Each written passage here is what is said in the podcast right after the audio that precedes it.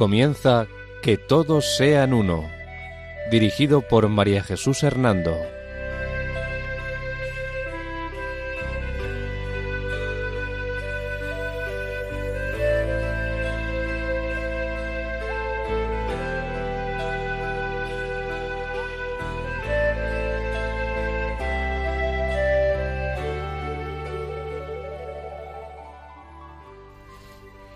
Buenas tardes, queridos oyentes de Radio María. Al caer de la tarde de este sábado y bajo la protección de María, volvemos a estar con ustedes en este programa titulado Que todos sean uno. La dirección del programa corre a cargo de mi persona, María Jesús Hernando, y a mi lado, como colaborador, tenemos a Eduardo Ángel Quiles. Buenas tardes, queridos oyentes. En nuestro programa de hoy vamos a hablar sobre el resumen de las ideas sobre el diálogo interreligioso comentadas en el programa anterior. La iniciativa del Padre en la salvación. La única mediación de Cristo. La universalidad de la acción del Espíritu Santo. La Iglesia como sacramento universal de salvación.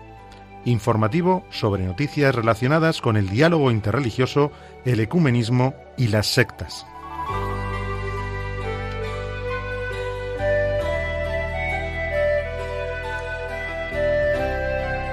Continuamos con nuestro programa Que todos sean uno. Pero antes de ello, recordarles que pueden escribirnos al correo electrónico que todos sean uno arroba radiomaria.es. Todo con letra minúscula y junto. Repetimos, que todos sean uno arroba radiomaria.es.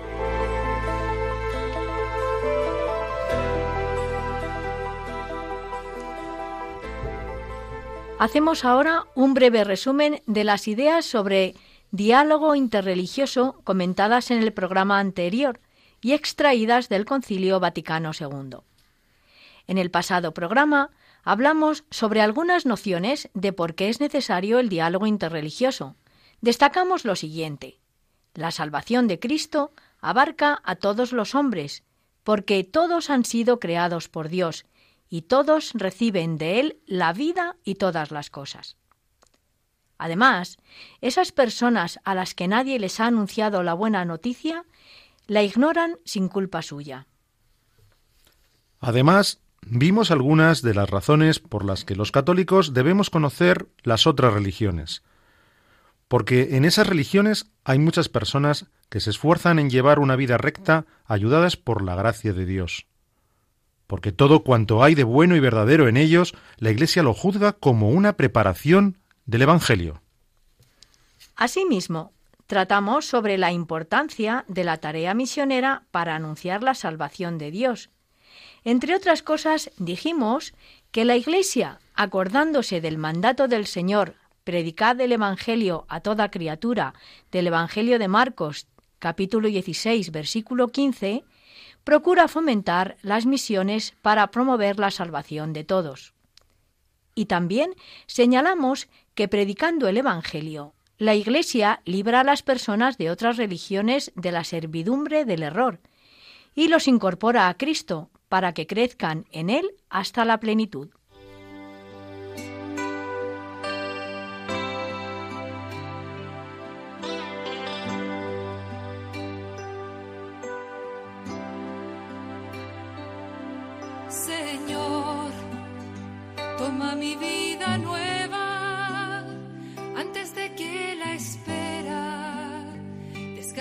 En mí. Estoy dispuesta a lo que quieras, no importa lo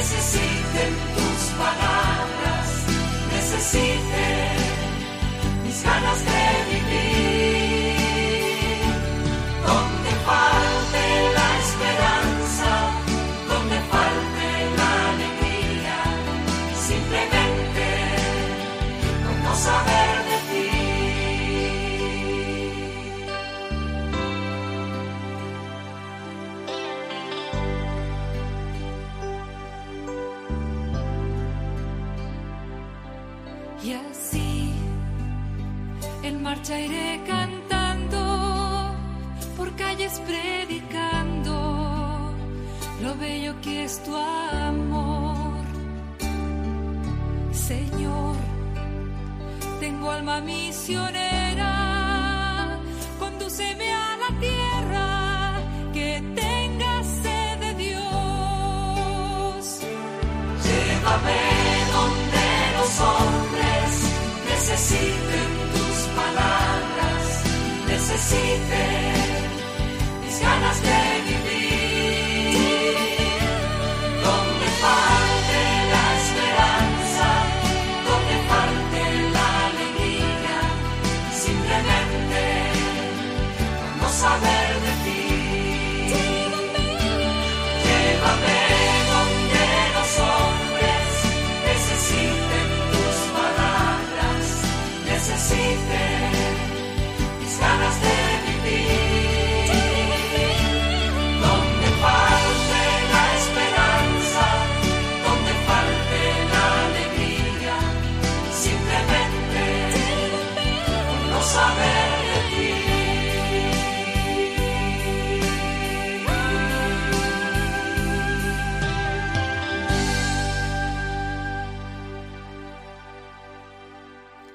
Continuamos con nuestro programa Que todos sean uno, pero antes de ello, recordarles que pueden escribirnos al correo electrónico Que todos sean uno arroba radiomaria.es. Todo junto y con letra minúscula. Repetimos, que todos sean uno arroba radiomaria.es. En el programa de hoy vamos a continuar hablando sobre el diálogo interreligioso, basándonos en el documento tan importante de la Comisión Teológica Internacional, el Cristianismo y las Religiones, que, como decíamos el primer día de este programa, trata tres grandes temas. El primero, el misterio de Dios y de las religiones. El segundo, el misterio de Cristo y de las religiones. Y el tercero, el misterio de la Iglesia y de las religiones. Este documento tiene por título El cristianismo y las religiones porque con ello se quiere evitar el problema de si el cristianismo es o no es una religión más, o si se puede, en este sentido, equiparar a las otras religiones. Por otra parte, se habla de las religiones, es decir, se evita hablar de religiones no cristianas para no definir a los demás por lo que no son. Pues bien, a través de este documento seguimos examinando las razones que tiene la Iglesia para llevar a cabo el diálogo interreligioso. Promover el diálogo interreligioso, nos dice el cardenal Luis Francisco Ladaria, nos debe hacer caer en la cuenta de que en algunos ambientes se da un cierto relativismo religioso, es decir, pensar que todas las religiones tienen el mismo valor para alcanzar la salvación y que por ello no sería necesaria la tarea misionera de la Iglesia. Saliendo al paso de este problema de relativismo religioso que se puede dar, años después del Concilio Vaticano II, San Juan Pablo II publicó en el año 1986 la encíclica Redemptoris Missio, en la cual se insiste sobre la validez del mandato misionero. Además, en esta encíclica, a la vez que se confirma el deber de la Iglesia de anunciar a Cristo, se encuentran profundas apreciaciones sobre las culturas y las religiones en el contexto de la mediación única y universal de Cristo. Con esta misma intención misionera, años más tarde de la encíclica, en el año 1992, el Pontificio Consejo para el Diálogo Interreligioso y la Congregación para la Evangelización de los Pueblos publicaron conjuntamente la instrucción Diálogo y Anuncio. La Comisión Teológica Internacional, pocos años después, en el año 1996, quiere seguir profundizando tanto en la necesidad de anunciar a Jesucristo a todos los pueblos como en la necesidad de una valoración más abierta y positiva de las religiones, sabiendo que esto último no debe llevar de ninguna manera a relativizar los contenidos de la fe, pues el diálogo interreligioso parte de la indiscutible voluntad universal de salvación de Dios y de la mediación única y universal de Cristo. Precisamente, una de las primeras intenciones del diálogo interreligioso es reflexionar sobre cómo puede la salvación de Dios llegar a todos y cómo Cristo y su Espíritu pueden hacerse presentes en todo el mundo. Así, en el punto de partida está la convicción de que no hay más camino que Jesús para llegar al Padre, y de que sólo en la Iglesia, que es en Cristo sacramento, es decir, signo e instrumento de la unión de los hombres con Dios y entre sí. Así lo vemos, por ejemplo, en el número 8 de la Constitución Lumen Gentium del Concilio Vaticano II. Fijémonos en cuatro ideas fundamentales al compás de su lectura. La primera que vamos a ver es Cristo es el único mediador. También vamos a escuchar Cristo instituyó la Iglesia que confesamos en el credo. Esta Iglesia subsiste en la Iglesia católica. Y también veremos que fuera de la estructura de la Iglesia católica se encuentran elementos de santidad y verdad como bienes de la Iglesia de Cristo, y todos impulsan hacia la unidad católica. Nos lee este texto Eduardo. Cristo, el único mediador, instituyó y mantiene continuamente en la tierra a su Iglesia Santa, comunidad de fe, esperanza y caridad, común todo visible.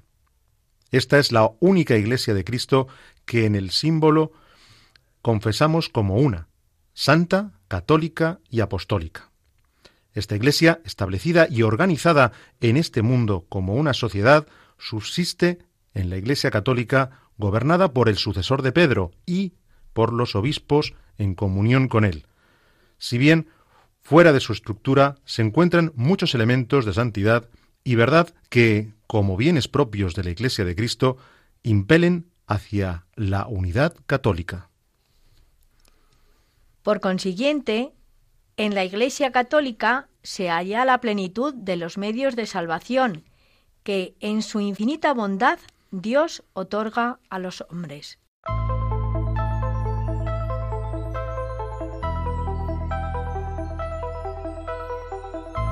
Dicho esto, vamos ahora a seguir profundizando sobre la posición que tiene el cristianismo en el universo de las religiones y en el valor que a éstas se puede atribuir. Para ello, vamos a tratar de responder a las cuestiones que planteábamos al inicio, en el sumario de nuestro programa.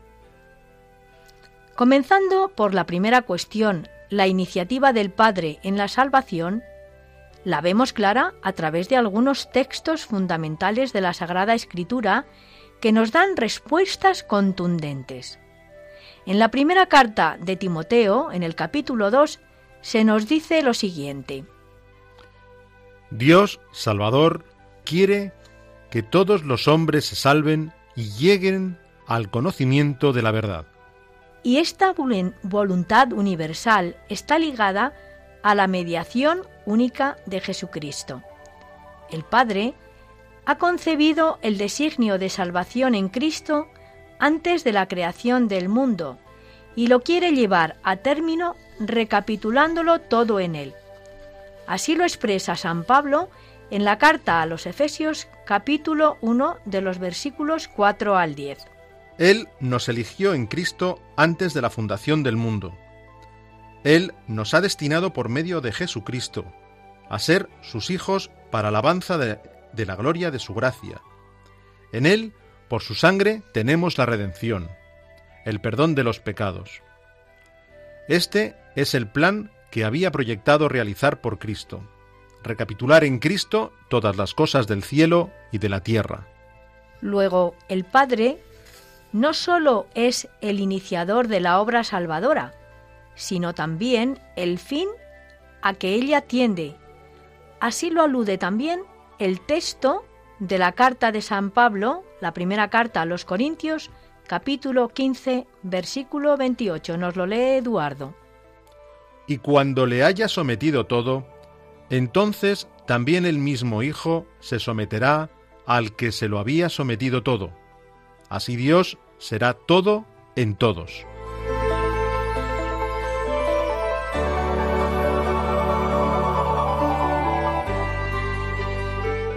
Para responder a la segunda cuestión que planteábamos más arriba, la única mediación de Cristo, hemos de decir que la salvación de Jesús, el Hijo encarnado, es universal y por consiguiente la única. Así podemos leerlo en los siguientes textos bíblicos. Eduardo nos va a leer la carta la primera carta a Timoteo, el capítulo 2, versículo 5. Dios es uno y único también el mediador entre Dios y los hombres, el hombre Cristo Jesús. Así lo declara también el texto de Hechos de los Apóstoles capítulo 4 versículo 12. No hay salvación en ningún otro, pues bajo el cielo no se ha dado a los hombres otro nombre por el que debamos salvarnos. Por consiguiente, queda claro que los hombres solo podemos salvarnos en Jesucristo. Su salvación se dirige a todos los hombres y por eso a todos debe ser anunciado el Evangelio, tal como Jesús nos lo dijo en el Evangelio de Mateo en el capítulo 28, versículos del 16 al 20. Id pues y haced discípulos a todos los pueblos, bautizándolos en el nombre del Padre y del Hijo y del Espíritu Santo, enseñándoles a guardar todo lo que os he mandado. Y sabed que yo estoy con vosotros todos los días, hasta el final de los tiempos. Pero aún descubrimos una universalidad mayor en Jesucristo, pues Él no es sólo el mediador de la salvación, sino también de la creación.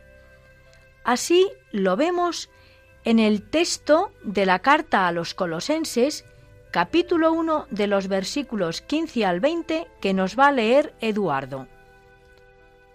Jesucristo es imagen del Dios invisible, primogénito de toda criatura, porque en Él fueron creadas todas las cosas. Todo fue creado por Él y para Él. Y por Él y para Él quiso reconciliar todas las cosas, haciendo la paz por la sangre de su cruz. Jesús de Nazaret es el Hijo encarnado, muerto y resucitado para salvar a todo hombre, y no se puede admitir ninguna otra mediación universal en ninguna religión. Luego, solo en el contexto de la actuación universal de Cristo y del Espíritu tiene sentido plantearse el valor y el sentido de las religiones en orden a la salvación. La salvación es la misma para todos los hombres. No puede haber ningún camino para ir a Dios que no confluya en el único camino que es Cristo. Así nos lo dice él en el Evangelio de Juan, capítulo 14, versículo 6. Yo soy el camino y la verdad y la vida. Nadie va al Padre sino por mí.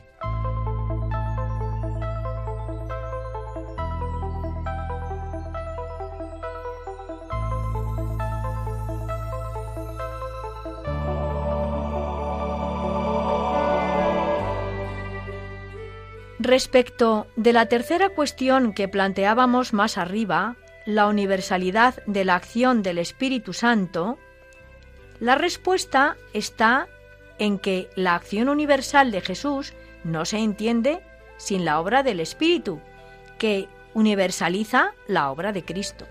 El Espíritu Santo había estado ya presente en el Antiguo Testamento, pero como don del Señor resucitado es comunicado a la Iglesia y a los hombres en su plenitud.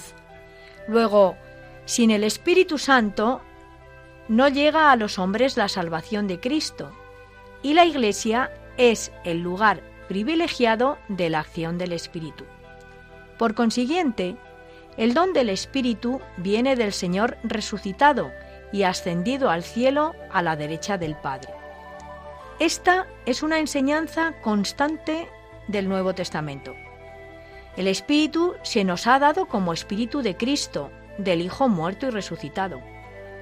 No se puede, por tanto, pensar en una acción universal del Espíritu que no esté en relación con la acción universal de Jesús. Y desde aquí podemos dar respuesta a la cuarta cuestión que exponíamos más arriba, la Iglesia como sacramento universal de salvación. Aquí hemos de decir que la acción del Espíritu en la Iglesia y su presencia universal se han de distinguir, pero no separar. Es decir, que es precisamente esta universalidad de Cristo y de su Espíritu la que lleva a hablar de la Iglesia como sacramento universal de salvación.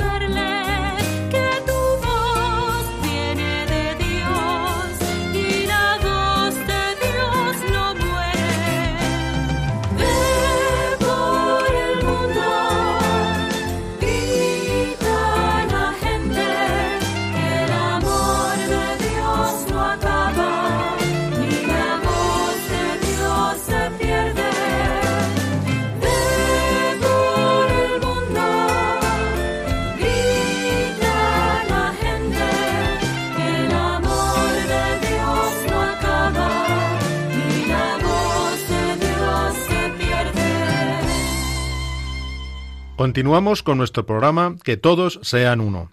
Pero antes de ello, recordarles que pueden escribirnos al correo electrónico que todos sean uno arroba radiomaria.es. Escrito todo junto y con letra en minúscula. Repetimos, que todos sean uno arroba radiomaria.es.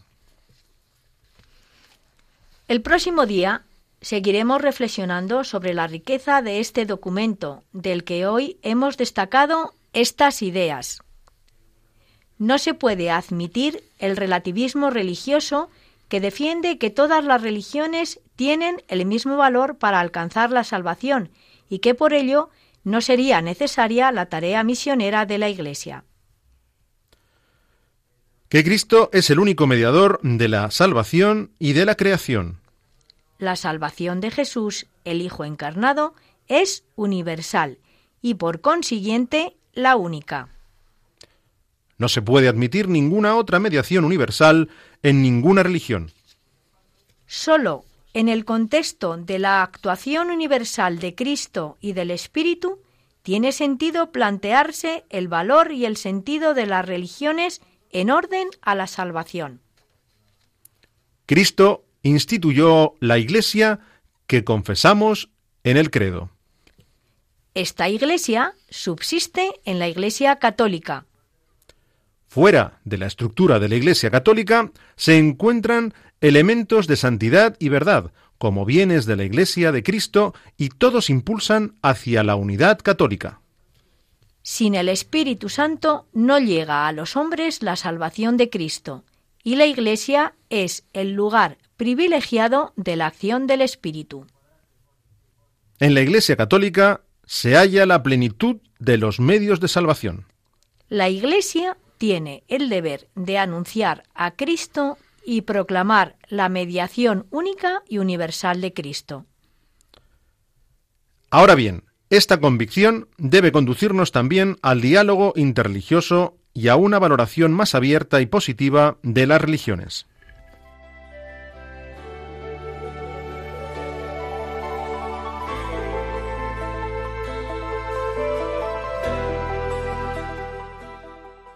Ahora, antes de finalizar nuestro programa, vamos a dedicar unos minutos a informar sobre los acontecimientos más recientes relacionados con el diálogo interreligioso y el conocimiento de las otras religiones. El diálogo ecuménico y el interés por las otras iglesias y comunidades cristianas, y las noticias sobre las sectas y los peligros y problemas en las que éstas envuelven a muchas personas.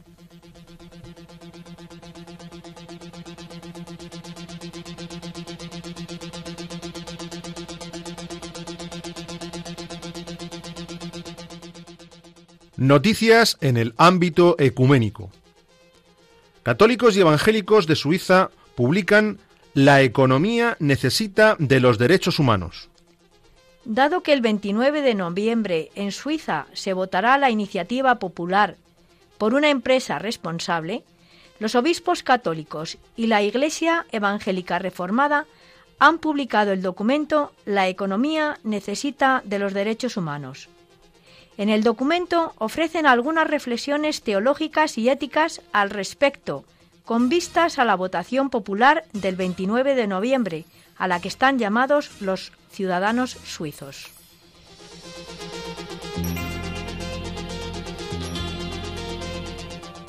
Noticias de carácter interreligioso.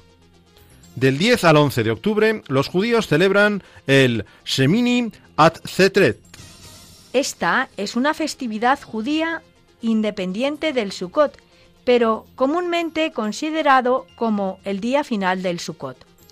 Este día es una fiesta adicional para celebrar la alegría de nuestras vidas con Hasén, dando paso al día siguiente a la conmemoración de Simjat Torah, donde se termina la lectura anual de la Torah.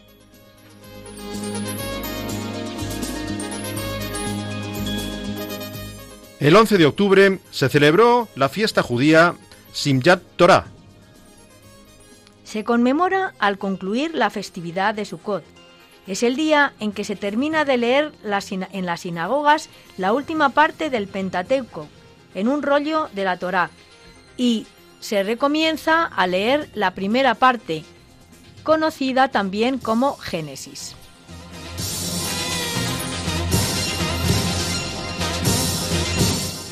Del 17 al 25 de octubre se celebra el Navaratri hindú.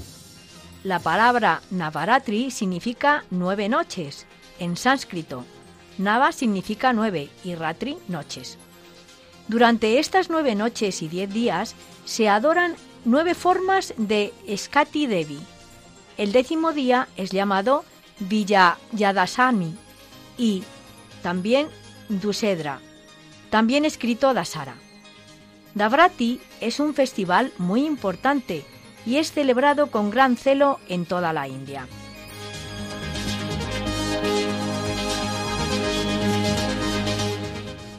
El 19 de octubre, los Bahá'ís celebran el nacimiento del Baha'u'llah, fundador de la fe Bahá'í, nacido en 1817 en Teherán, Irán.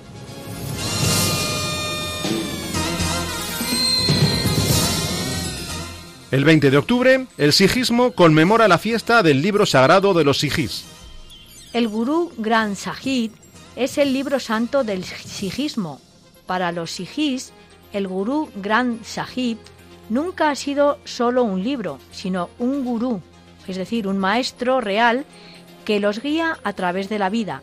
Los sijis consideran que el libro santo es un gurú perpetuo.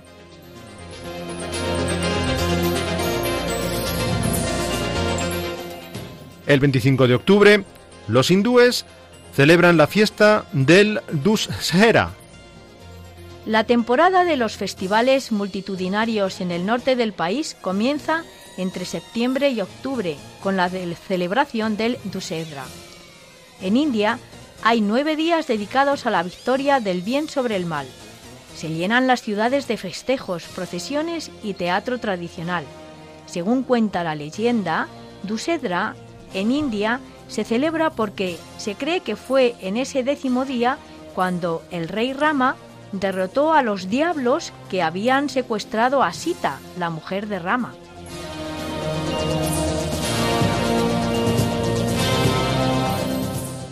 Entre los días 28 y 30 de octubre, los musulmanes conmemoran el Mawid al-Nabi, Mulud.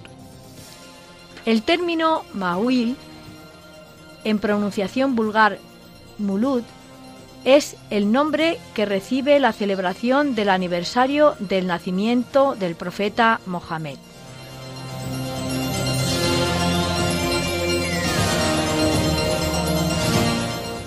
Noticias sobre sectas proporcionadas por Inforries, boletín electrónico de información sobre el fenómeno de las sectas y la nueva religiosidad.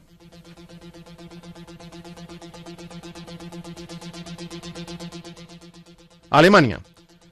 Cadena perpetua para la líder de una secta por la muerte de un niño hace 30 años. La justicia alemana condenó el pasado 24 de septiembre a cadena perpetua a una mujer de 73 años, presunta líder de una secta, después de un juicio insólito sobre el asesinato de un niño hace más de 30 años. La mujer, cuyo nombre no ha sido divulgado, fue declarada culpable de haber introducido al niño de cuatro años en un saco de tela y haberlo abandonado en un baño, en agosto del año 1988, cuando las temperaturas eran superiores a 30 grados. El niño perdió el conocimiento antes de morir, ahogado en sus vómitos, después de una lucha implacable contra la muerte, declaró un portavoz del tribunal. Durante mucho tiempo, su muerte fue considerada un accidente, pero en, el 2015 la justicia reabrió el caso gracias a testimonios de exmiembros de esta secta. Según la Fiscalía, la mujer actuó de esta manera para reforzar su posición dominante en la comunidad. Según ella, el niño estaba poseído por el mal.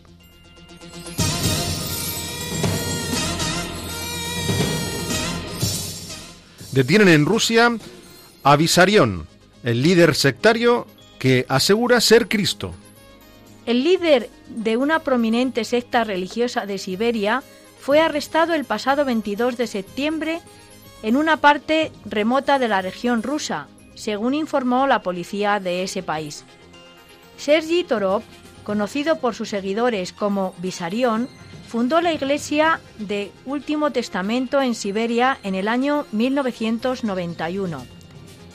Tres líderes de esta secta son sospechosos de establecer una asociación religiosa cuyas actividades implican violencia contra individuos y de infligir daños corporales graves a dos o más personas. Además, usaron el dinero de sus seguidores y también usaron violencia psicológica contra ellas.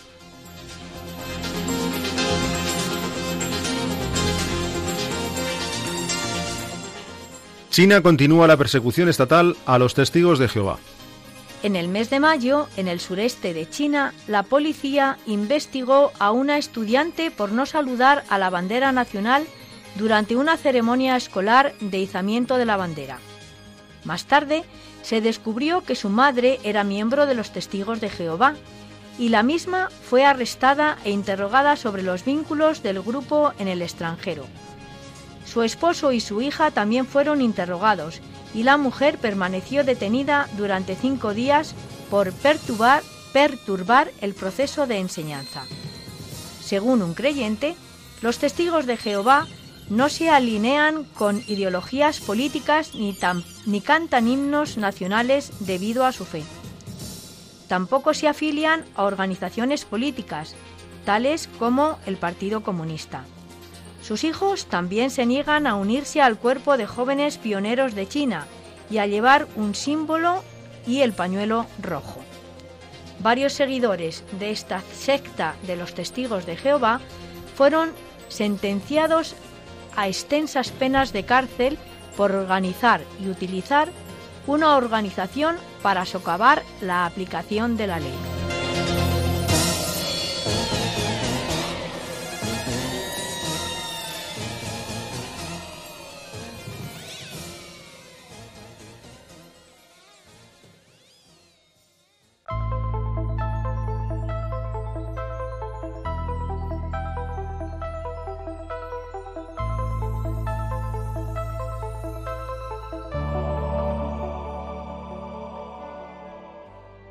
Bien, queridos oyentes, pues después de escuchar estas noticias nos despedimos de ustedes. La dirección del programa ha corrido a cargo de mi persona, María Jesús Hernando, directora de este programa, y su colaborador, Eduardo Ángel Quiles. Antes de terminar, recordarles que pueden escribirnos al correo electrónico que todos sean uno arroba radiomaria.es, escrito todo junto y con, y con letra minúscula. Repetimos, que todos sean uno, arroba radiomaria.es. Hasta dentro de 15 días, si Dios quiere. Que María nos guíe en nuestro caminar y en la búsqueda del diálogo interreligioso. Buenas tardes y gracias por escucharnos.